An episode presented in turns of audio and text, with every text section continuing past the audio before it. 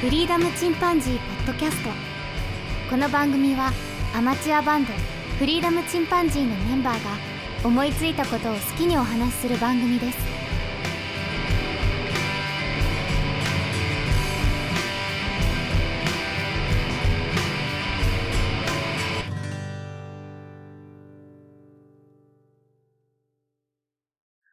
さあ、始まりました。フリーダムチンパンジーのポッドキャスト、フリーダムチンパンジーの件です。ジョンです。はい、というわけでございまして、あれいいやや、ヒロシは、ちょっ と、あの、今日残業があったみたいで、今日もね、今日もね、そうそうそうそう、あまあ同じ日なんですけど、え今日も。 ということで、すみません、今回もちょっと二人会ということで、そうですね。えーまあ、これ、どこのタイミングで流れるかわからないんですよね。あ、そうなんですよ。うん、いつ流れるか、あの、佐藤様のディレクションしたいといううん、そうです形になっね。ています。 はい。なんでまあ、お話ししていきましょそうですね。たまた楽しみになっておきましょう。はういんはい。 というわけで、あの、今回なんですけど、あのですね、ちょっと先日私、映るんですってご存知ですか ね。う。映るんです。懐かしい映るね。んもうです知ってる人少なくなってきたんじゃないですか ね。実際、若者に受けてるんですよ。 そうか、今は逆にね。そうなんです。もうなるほ20ど代の方がメインユーザーという、ええすごいすごい世界です時代だ。 10代、20代の方がメインというね、すごい世界になってるんですけど、でそうか、これこれがですね、まあ、映りがエモいということで、エモいね。うん。はい、エモい。もう、あの、なんて言ってもこの映るんですねとかね、くるくる回して押すだけっていう、シンプルね。あの、ピントもないですし、ですね。あと、カメラ知ってる方だったらご存知、あの、シャッタースピードとか絞りとか、そういうところないです。ゆ唯一考えられるとしたら、フラッシュを焚くのか焚かないのか。選択肢は。選択肢はそこです。 ちなみにどう、どうでもいい話なんですけど、あの、映るんです、もし持ってる方がいらっしゃったらですね、あの、ん100%フラッシュ焚いていただいて構いません。そうだね。あの中に入ってるね、フィルムっていうのはあの明るいのには強くて、暗いのには弱いので、うん。はい。なので、もう100%焚いてもらったら、そうですね。エブリタイム。うんもうエニタイム。外が晴れてようが、もうドピー感だろうか、真夏だろうが、あの、炊いていただいて構いませんという、ああいうところで覚えていただいたと思うんですが、でお、今回ですね、その、映るんです。うん。あの、中フィルム入ってるじゃないですか。買うと、ちうんうょっん、と値段もかかるじゃないですか。今ね。うん。で、ただ僕デジカメは持ってるんですよね。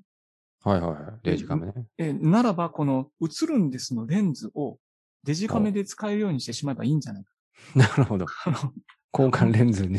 はい、交換レンズにした方がいいかな、いいんじゃないかと思い立ちまして、この度ですね、あの、映るんですのレンズを使った、えーミラーレス一眼用のレンズを自作してみました。自作ってどこまで自作なんですかマウントとかどうなんですかこれなんですけれども、あの、結論から申し上げると、映るんですからレンズの部分を取って、はい。それをあのちっこいやつね。で、あの、うんレンズを外した時にボディキャップっていう、ボディにキャップつけるじゃないですか。ああ、ボディキャップか。はいはいはい。あれに穴開けて取り付ける。 穴開けて。この超絶シンプルなお話になって ます。ほうピン、ピンホール的な。あ、そうです。まさにピンホール。もうね、うん一番最初のカメラと言われてるピンホール。うん。あれに近いものですね。で、これちなみにですね、実は市販されてるやつがありまして、そういうのもある んだ。はい、あの、ギズモンさんっていうところで、うつレンズっていうのを作ってるんですね。ウッドレンズ。うつレンズっていうのがあるんです。しかもこれもほうほうほうう多分ね、バージョン3ぐらいまであるんですああ、じゃあ過去からよ。あ出んてでるっすてことか。実は、はい。うんあの、進化したやつなんかだってあの、レンズ2枚、映るんですのレンズを2枚重ねて、二枚重ねて。す重ねげてってえ。いうのは、あの、まあ、半、半分に円切ったような形してるじゃないですか。で、二つ合わせはいはいては円にするような形にするんです。で、それでやってしまったようなものも作られてたりとかする。結構まあ、すごいものなんですけど。まあ、ただ、買ったらまあまあします。あの、6000円か1万円ぐらいかな。はいはい。これか。ちょっとまあね、み見てみましたけど。はいはい。そうなんです。これ、いっぱい存在してるんです。やっぱ、あるんだね、需要がね。あるんですうよ。ーん昔からちょっと目をつけてたんですけど。なんか、ああ、そうだ、京都行こうみたいな感じで作ろうと思いましたね。突然思い立ちましたね。やれる、やろうと思いまして。で、実際どうですかこれなんですけども、結論から申し上げますと、できました。 できた。できました。結構、自分、すごいと思います。あのちょっと嬉しくて、ちょっと自分のツイッターとかに上げてしまいましたけども。できました。本当にできました。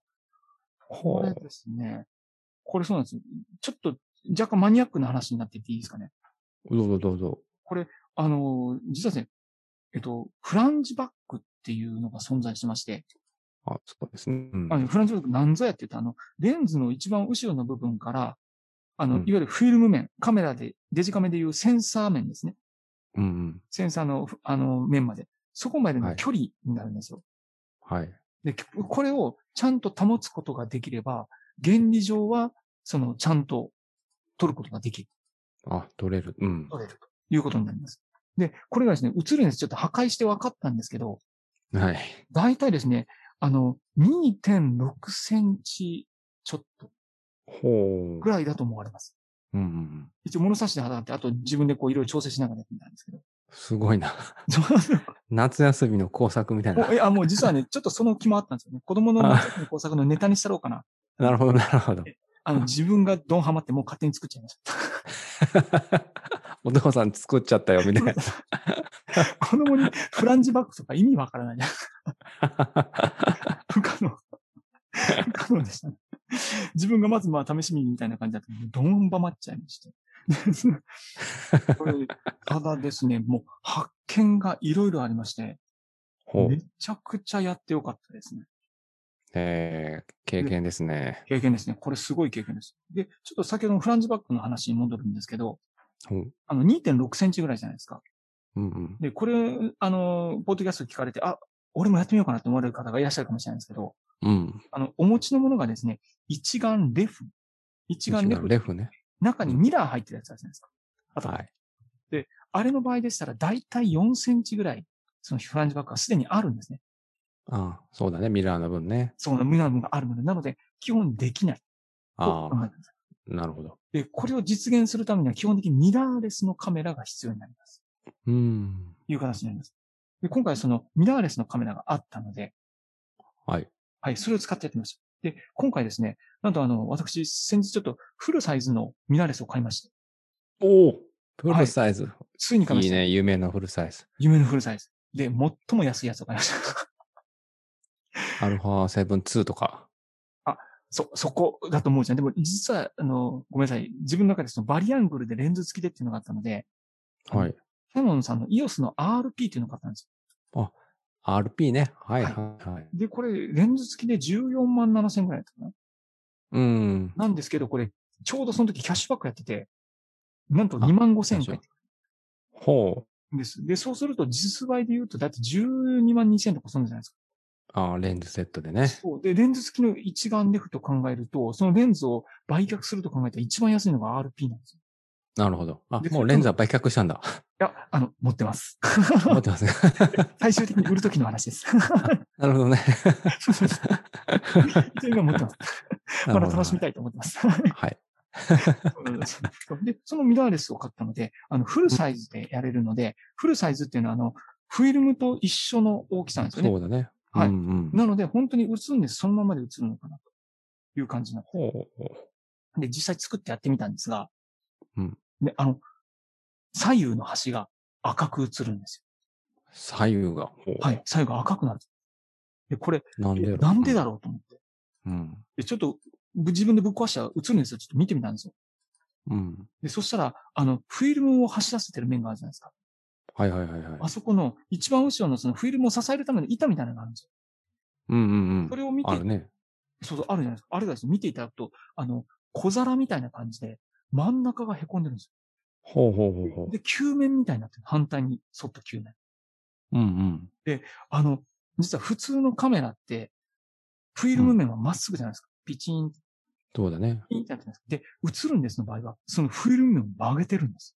あ、そうなんだ。そう、前にへ出てる。え。でだから映るんですって、1枚のレンズじゃん。うんうん1枚のレンズになぜあんなに周差がなく、あの、色の滲みですね。はあ、計算してるんだ。そうなんです。曲げてるんですよ。で、あ前の、一番前のレンズと一番後ろの小皿みたいなレンズで丸型みたいに近くしてるんですね。そうすることへえ。によって周差をなくしてる、もうそのフィルム面を一枚のレンズみたいな感じで使ってるんですなるほどね。分解して分かったことなんだ。わかった。その普通は何枚もレンズを置いてその周差をなくすんだけど、うんうんそうの ん。フィルム自体を曲げることによって周差をできる限りなくしてる、すごい構造なのがよくわかって、めちゃくちゃ面白い。ええなので、その左右の赤い滲みというのは色周差というのが出ちゃってるんだろうなと。ああ、それでか。ああ、そうなんでそすれで赤いんだ。そうなんです。なので、そこで分かったところは、フルサイズでそのまんま使うのであれば、あの、うスクエア、真四角の比率で取った方がいい。ああ、そうか。はい左右がね、赤いところがカ左ッ右トをしてくるわけ仕切ね。ることがそうなんです。できますので、そうすると赤い分だいぶ消すことができる。で、あともう一つは、そのフルサイズじゃない APS-C っていうサイズの、あの、センサーをお持ちの方がいらっしゃったら、もうそれでそのまんま使った方が画質的にはいいなるほど。というものです。で、あと、もう一つ分かったのは、あの、映るんですの絞りっていう、あの、真ん中にちっちゃい穴が開いてるんですよね。うんうんで、そこは絞りっていう役割を渡し、果たしてるんですけども、自分そこちょっと改造して、明るいレンズにしちゃおうと思って削ったん ですよ。削いったいとうかね。 こういうのいいよ。う んそうそうですね。それでもう必死にいろいろ取り付けながら、こう、仮止めして、こう、ちゃっちゃ取ってみたんですが、あの、ピントが劇的に甘くなるんですよ。で、これ、あ、そうなんだ。ちょっとなので F11 ぐらいなんですけど、その元々のデフォルトの映るんですの絞りって、うでん。あれは触らない方がいいです。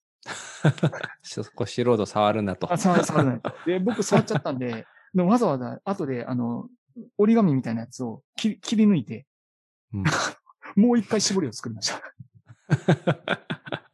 であと、近接撮影で、ちょっとだけ近接撮影が出にくかったんで、あの、レンズの後ろに本当に1ミリにも満たないぐらいの薄い板みたいなの入れて、うん。あの、丸、丸に切った板を入れて、それでちょっとフランジバックというか、あの、近接撮影もちょっとできるようにして、ほ映るんですって1メートルから無限なんですよ。う。ああ、そうだね。うん。そうそんな感じだよね。で、1メートルのところに全然ピントがないという状態だと、それはあの何かミスってる。うん多分 それを、カメラのマニュアルフォーカスのピーキング機能っていうのがあるんですよ。それを使ってこう、どこにピークがある か。あれで測りながら、あ、やっと出たと。 でそこまで追い込んで、なんとか今作ったという状況ですね。すごい工作やね。そうですね。おっさんの夏休みの小坂やべえと思います。 なんかすごいね、そのフル、フルサイズのカメラを手に入れてるのに、それにつけてるレンズ。むちゃくちゃでしょ。 これ、プラそうプラスチックレンズでしょ、あれ確かね。そうなんですよね もう、あの、映るんですよ、レンズと。あとは、あの、オールドレンズ。M42 のマウント。50年ぐらい前に使えたレンズ。 一緒について買ったレンズが一番使ってないっていう、もう、ちょっともう意味不明な RF レンズが。レンズ。 ちょこーんって立ってますね、帽子こんな 感じ。でもいいですよ。あの、今回買ったレンズも結構いいレンズなので、そこは、後でまたね、ちょっと活かしていきたいと思ってるんです。うん。はい。で、あと、ついでに言うとどうでもいいんですけど、あの、コダックのうん。ファンサーバーっていう、あの、映るんですファンサかーコダック版の映るんですかああ、コダックさんね、はい。あの、現在それを今改造中です。 あ、もう、第2弾ね。 レンズが 削り出していろいろと やっておりますので。えちょっとあの、何か研究結果が出ればです。 まあ、それさ、あのー技術がもっと上がったらうん、商売でき るね。 エンブランドと かね。ちょっとテトブラウンドで作ってみようか。 ボディボディキャップとそのレンズだけでできるでしょ、まあ言ったら。言ってしまえばです。あ、これ難しいんですよ。フランジバックの問題があるんでね。 ああ、の、そうか。キャノンはうんに2センチのフランジバックで、たまたまボディキャップのケースもその超何ミリだったかな ?5 ミリか4ミリぐらいだったんですね。なので非常に相性が良かったんですよ。なるほど。で、これがもっとフランジバックが短い富士で作ろうと思うと、その長さ調節がすごい難しくうなる。ん。そう。そうか。まあ本当商売問に題が。そこはできた かなりマニアックなお話になります。はい。というようなことでございまして。あの、今回ちょっとあの、映るんですレンズを自作してみました。あの、おっさんの夏休みの工作がやべえということです。 いや、いやー、暑かったですね。暑かったですねう。ん ぜひ、ジョンさんにもね、そのあの、いつかツイッターか何か復活したら、ぜひ見ていただきたいと。そそう、それは興味あるわ。ぜひぜひ、 うん見ていただければと思いますかなり変態な仕上がりになっております。はい。というわけでございました。はい。というはい。 えー今回もどうもありがとうございました、皆さん。 はい。ということでね。あの、じゃあもうぜひ作ってもらいたいですよね、じゃあもう ね。あれ、やってみます。 ちょっともう購入します。 購入せずに作ってみ た。自作は面白いよね。本当ね。まあね、まあ究極だよね、自作でね。うんそうだね。なんか曲作るのに似てるかもしれない。なんかね。なるほど。プラモデルもそんな感じなんかもね。ああ、そうね。自分ならではのものみたいなね。うん。ぜひ、あの皆さんの工作もお待ちしており ます。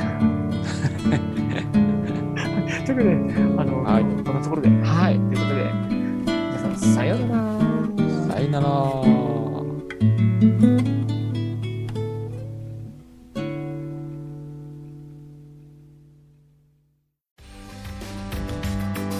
フリーダムチンパンジーポッドキャストをお聞きくださりありがとうございますこの番組ではお便りをお待ちしておりますツイッターにてハッシュタグにカタカナでフリチンとつぶやいていただくかメールアドレスフリーダムドットチンパンジーアットマーク gmail.com freedom ドット chimpanzee